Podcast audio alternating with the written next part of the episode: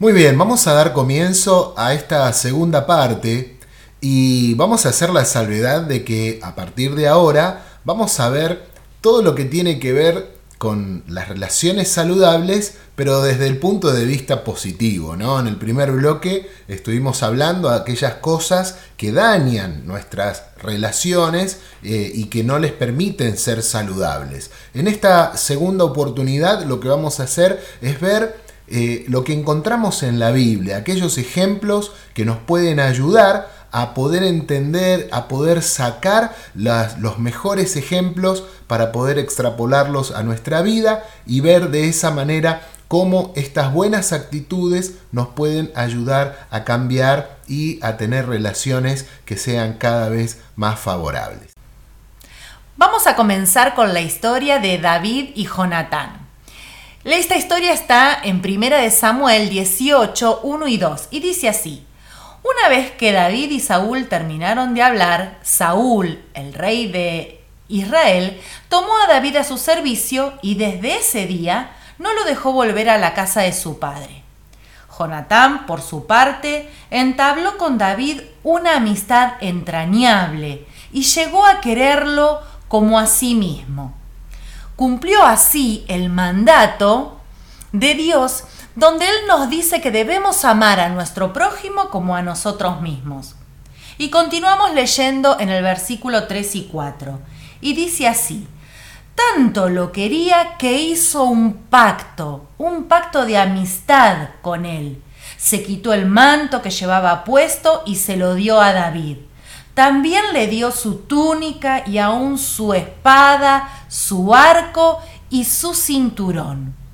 Un pacto de amistad verdadera. Jonatán, no nos olvidemos que se hace amigo del enemigo de su padre. ¿No? Entonces, eh, David en ese momento de la historia descubre que Saúl quiere matarlo. En Primera de Samuel, capítulo 20, versículo 1, vemos que dice, le dice David a Jonatán, ¿qué he hecho? ¿Cuál es mi delito? ¿Cómo ofendí a tu padre para que esté tan decidido a matarme? En el versículo 3 dice, David insistió y le dijo, tu padre sabe perfectamente bien acerca de nuestra amistad. Por lo tanto, se dijo a sí mismo, no le diré nada a Jonatán, ¿para qué lastimarlo? Pero te juro que estoy a solo un paso de la muerte.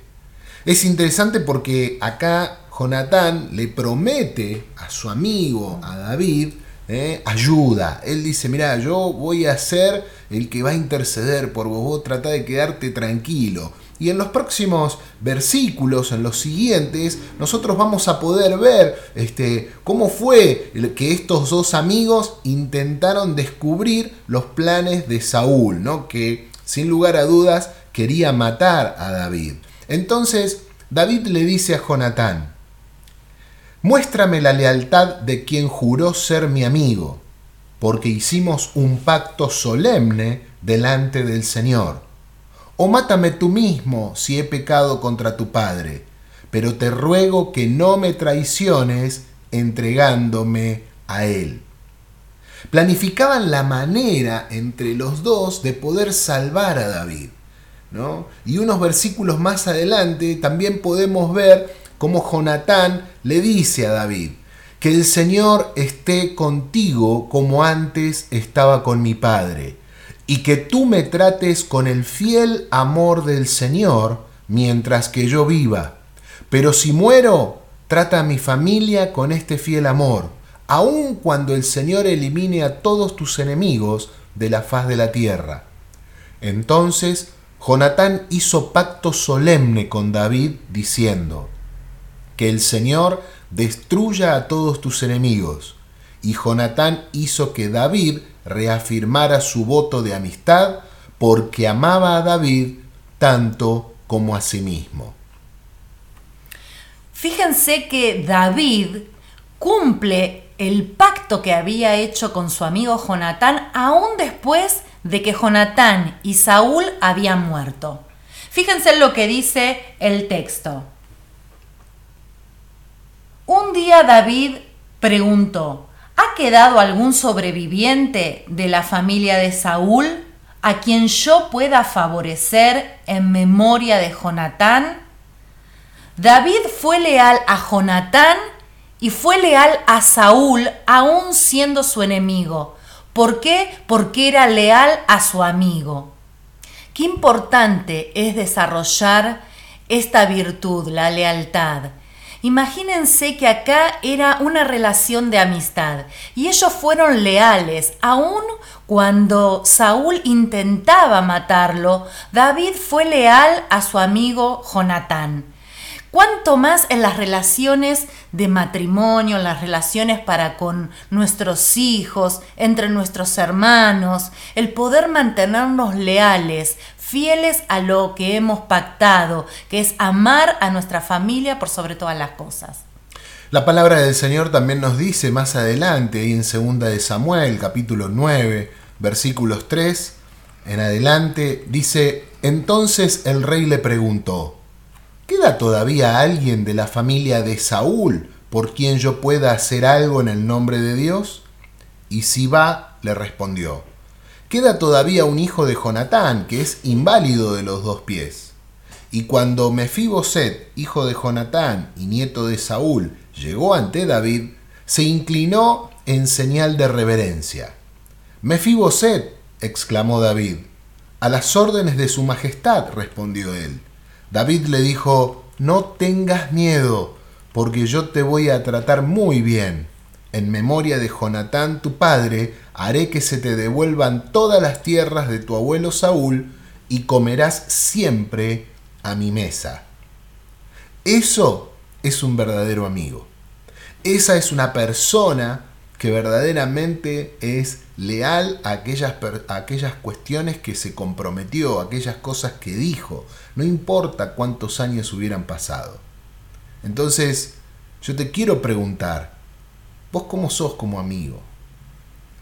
Una vez más, esta mirada introspectiva, ¿sos esa clase de amigo que sostiene la palabra, que a pesar de las circunstancias, a pesar del tiempo, ¿eh? ¿Sos un amigo para siempre? ¿Sos de esas personas en las que los demás pueden confiar? La pregunta es, ¿sos leal? Hmm. Creo que esto nos tiene que, que permitir a cada uno pensar un poco más seriamente acerca de cuál es la imagen que nosotros estamos transmitiendo hacia los que nos rodean. El segundo caso al que queremos hacer referencia es el de Noemí y Ruth. Ellas eran suegra y nuera. Y son bien conocidos los chistes de las suegras y este, a veces no suelen eh, causar gracia. Pero la verdad es que dicen que después de todo chiste, detrás de todo chiste, siempre hay algo de verdad. Se me viene a la memoria algún chiste ahora, pero no lo voy a pero decir. Pero no digas ninguno. Este, pero bueno, acá estamos hablando de relaciones saludables y cómo tenemos que preservarlas. Yo estoy segura que después de mí y de nuestras hijas, las personas más importantes en la vida de Robert son sus padres. Y él sabe lo mismo de mí. Después de él y de mis hijas, las personas más importantes son mis padres. Pero me gustaría que hagamos un poco referencia a la historia en sí. Resulta que Noemí se va con, con su esposo y sus dos hijos a Moab. Allá los hijos conocen a dos mujeres con las cuales se casan y después de un tiempo determinado, por distintas circunstancias de la vida, el esposo de Noemí y sus dos hijos mueren y quedan las, las tres mujeres solas, las tres mujeres viudas. Noemí estaba desesperada y le dice a sus nueras que ella va a volver a su tierra y las invita a las nueras a irse a la casa de sus padres. Orfa lloró desconsoladamente, abrazó, besó a su suegra y partió a su casa. Pero con Ruth la situación fue totalmente diferente. Miren lo que dice el pasaje. Pero Ruth le contestó, no me pidas que te deje y que me separe de ti. Iré a donde tú vayas y viviré donde tú vivas. Tu pueblo será mi pueblo y tu Dios será mi Dios. moriré donde tú mueras y allí seré enterrada. Que el Señor me castigue con toda dureza si me separo de ti, a menos que sea por la muerte. Estoy segura que esa actitud de Ruth a Noemí le emocionó hasta las lágrimas. Se amaban y realmente Ruth se lo hizo notar una y otra vez con todo esto precioso que les dijo. Y miren cómo será la situación que después de pasado un tiempo, Ruth vuelve a, a querer rehacer su vida y Noemí la ayudó. Miren lo que dice este texto. Báñate, perfúmate y ponte tu mejor vestido. Noemí ayudó a Ruth a conquistar al hombre que después sería su esposo. El siguiente caso que vamos a, ver es acerca de los amigos de Jesús. Y necesitamos entender cómo era ese contexto para poder eh, valorar lo que Jesús había hecho con sus amigos. En primer lugar, una de las cosas más importantes que ellos valoraban era el hecho de compartir los secretos. ¿eh? Cuando ellos hablaban, se compartían aquellas cuestiones que tenían que ver con las cosas más preciadas y más íntimas de cada uno. En segundo lugar, estaba la lealtad. Tenía verdaderamente un valor superlativo. Y en tercer lugar estaba el hecho de poder incluso morir dar la vida por sus amigos. Y Jesús cumplió con estas cosas junto con sus discípulos. En la palabra del Señor dice ahí en Juan capítulo 15 versículos 12 en adelante. Este es mi mandamiento. Ámense unos a otros de la misma manera en que yo los he amado. No hay un amor más grande que el que dar la vida por los amigos. Ustedes son mis amigos si hacen lo que yo les mando. Ya no los llamo esclavos, porque el amo no confía sus asuntos a los esclavos. Ustedes ahora son mis amigos porque les he contado todo lo que el Padre me dijo. Desarrollar estos tres puntos en nuestras relaciones es lo que nos une profundamente a las personas que amamos. Cuando nosotros miramos nuestra familia, tenemos que entender de que debemos guardar, ¿no? cuando, cuando alguien de la familia nos cuenta algo que tiene que ver con su intimidad, no podemos nosotros salir y ventilar las cosas que pasan dentro de nuestro hogar o aquellas cuestiones que nos han confiado, ¿no es cierto?, en, en un contexto de seguridad. No estamos hablando de tener secretos entre nosotros, ¿no? Eh, en, el matrimonio ni siquiera debe nombrarse eso. No puede haber secretos de un cónyuge para el otro.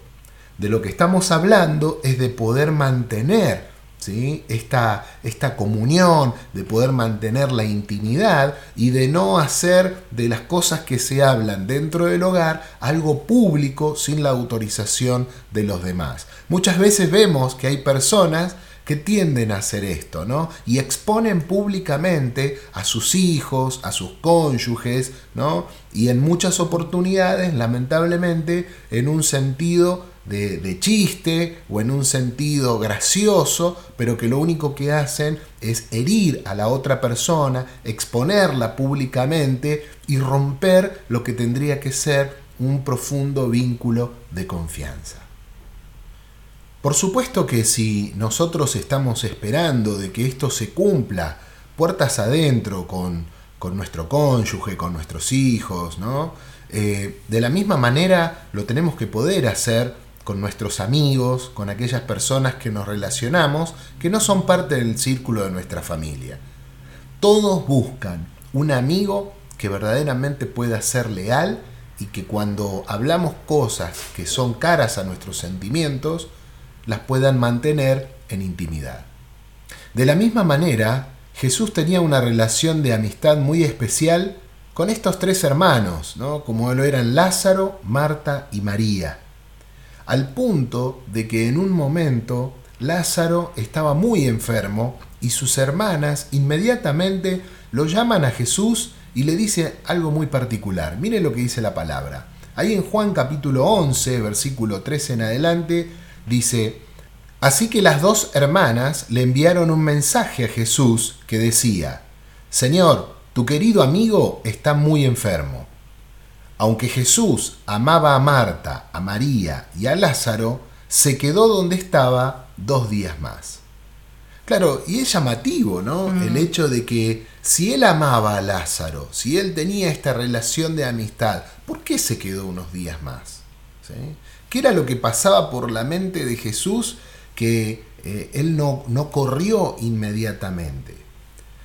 Evidentemente, Jesús quería mostrar su gloria, él quería manifestar su poder, pero para cuando Jesús llega a donde estaba Lázaro, él ya llevaba cuatro días muerto. ¿no? Claro, después vino el reclamo de parte de Marta y de María, en donde le dicen, Señor, si vos hubieses estado acá, nuestro hermano no hubiera muerto. Como tratando de decirle, Señor, qué irresponsable que fuiste, ¿no?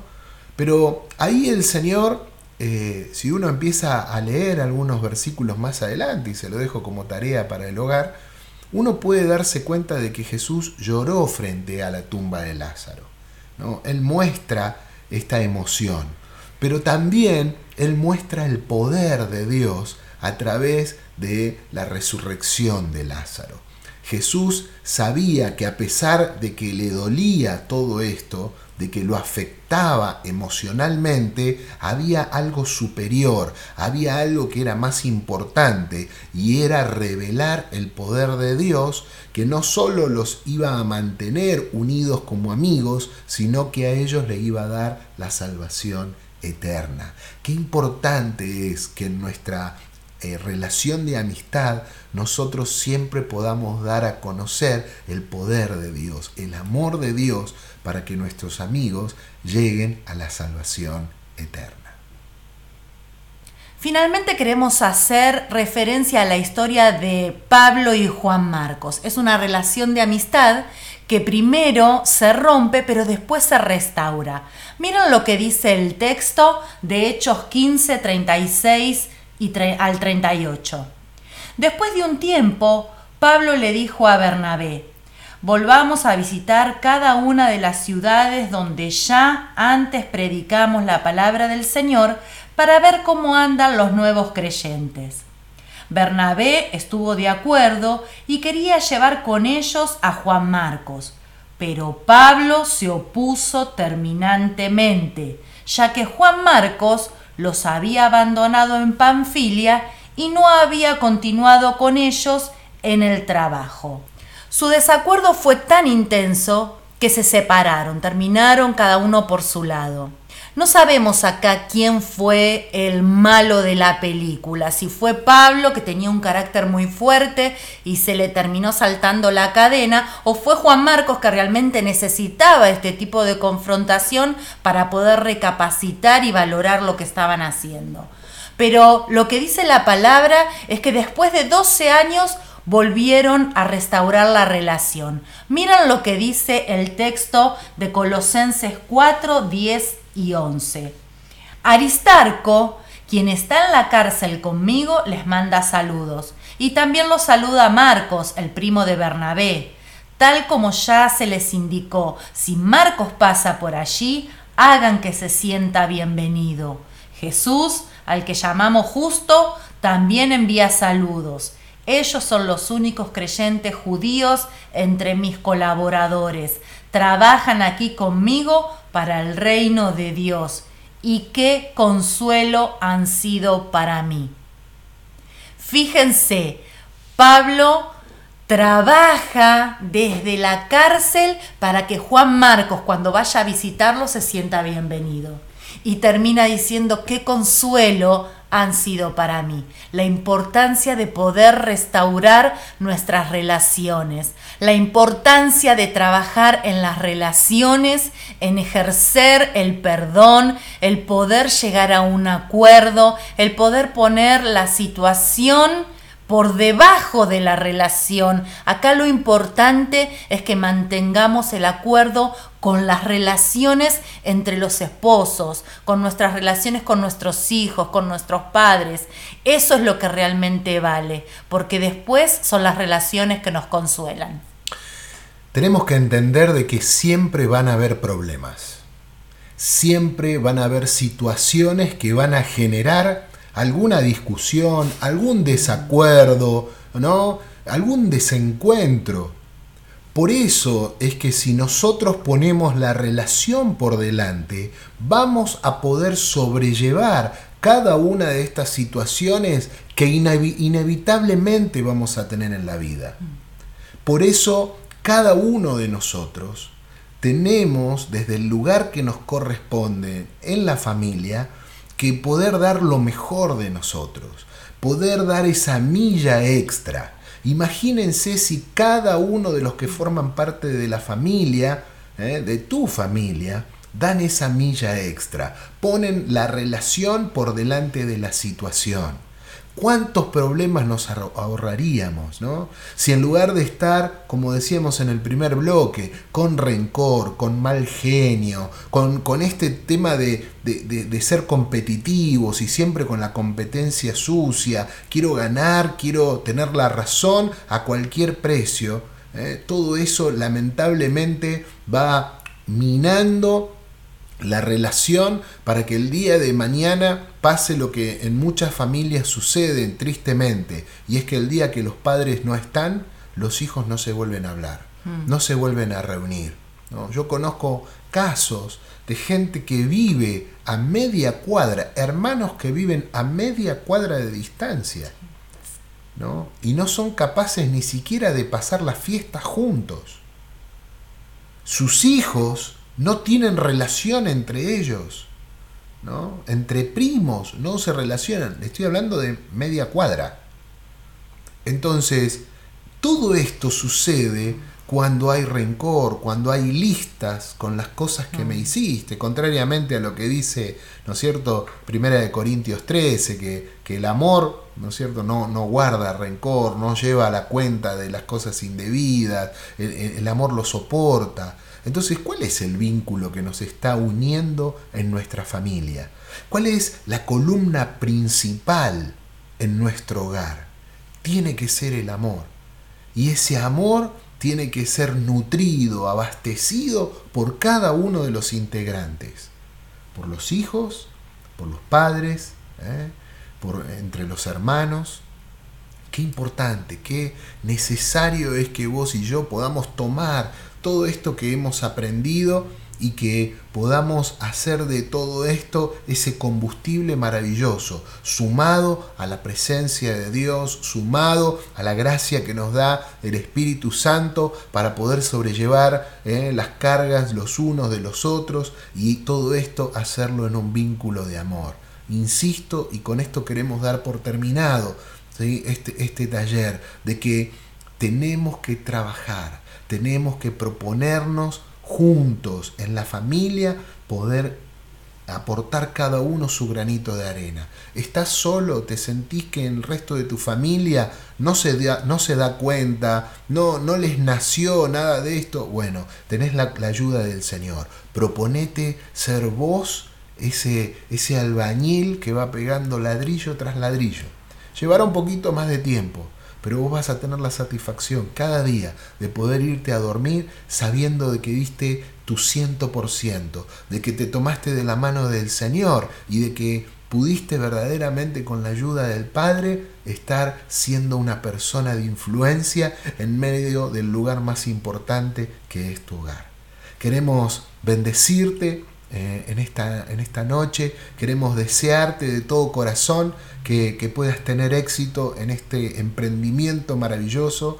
Te animamos a que puedas eh, buscar en otros integrantes de tu familia para que juntos, poniendo al Señor en primer lugar, puedan ser fortalecidos y puedan tener esa familia que tanto anhela. Oramos, vamos a terminar con una palabra encomendándonos al Padre.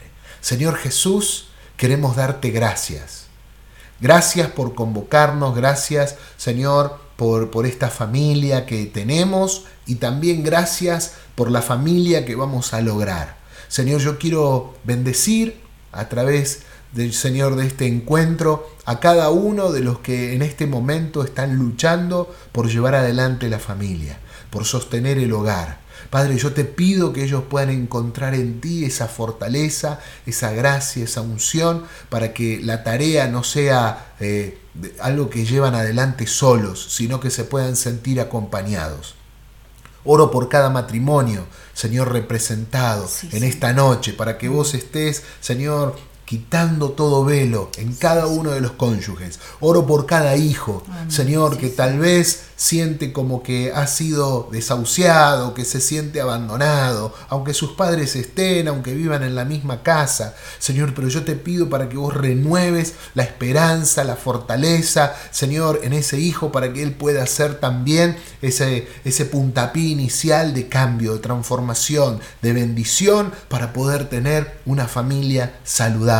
Dale la gracia, dale la capacidad para poder ser de inspiración a sus hermanos, a sus padres Señor, a cada uno de los integrantes de la familia y poder ver cómo con tu poder, con tu gracia, con tu visitación, todas las cosas, Señor, pueden ser absoluta y totalmente diferentes. Gracias te damos, Señor, en tu santo y bendito nombre. Amén. Amén. Y amén. amén. Que el Señor les bendiga.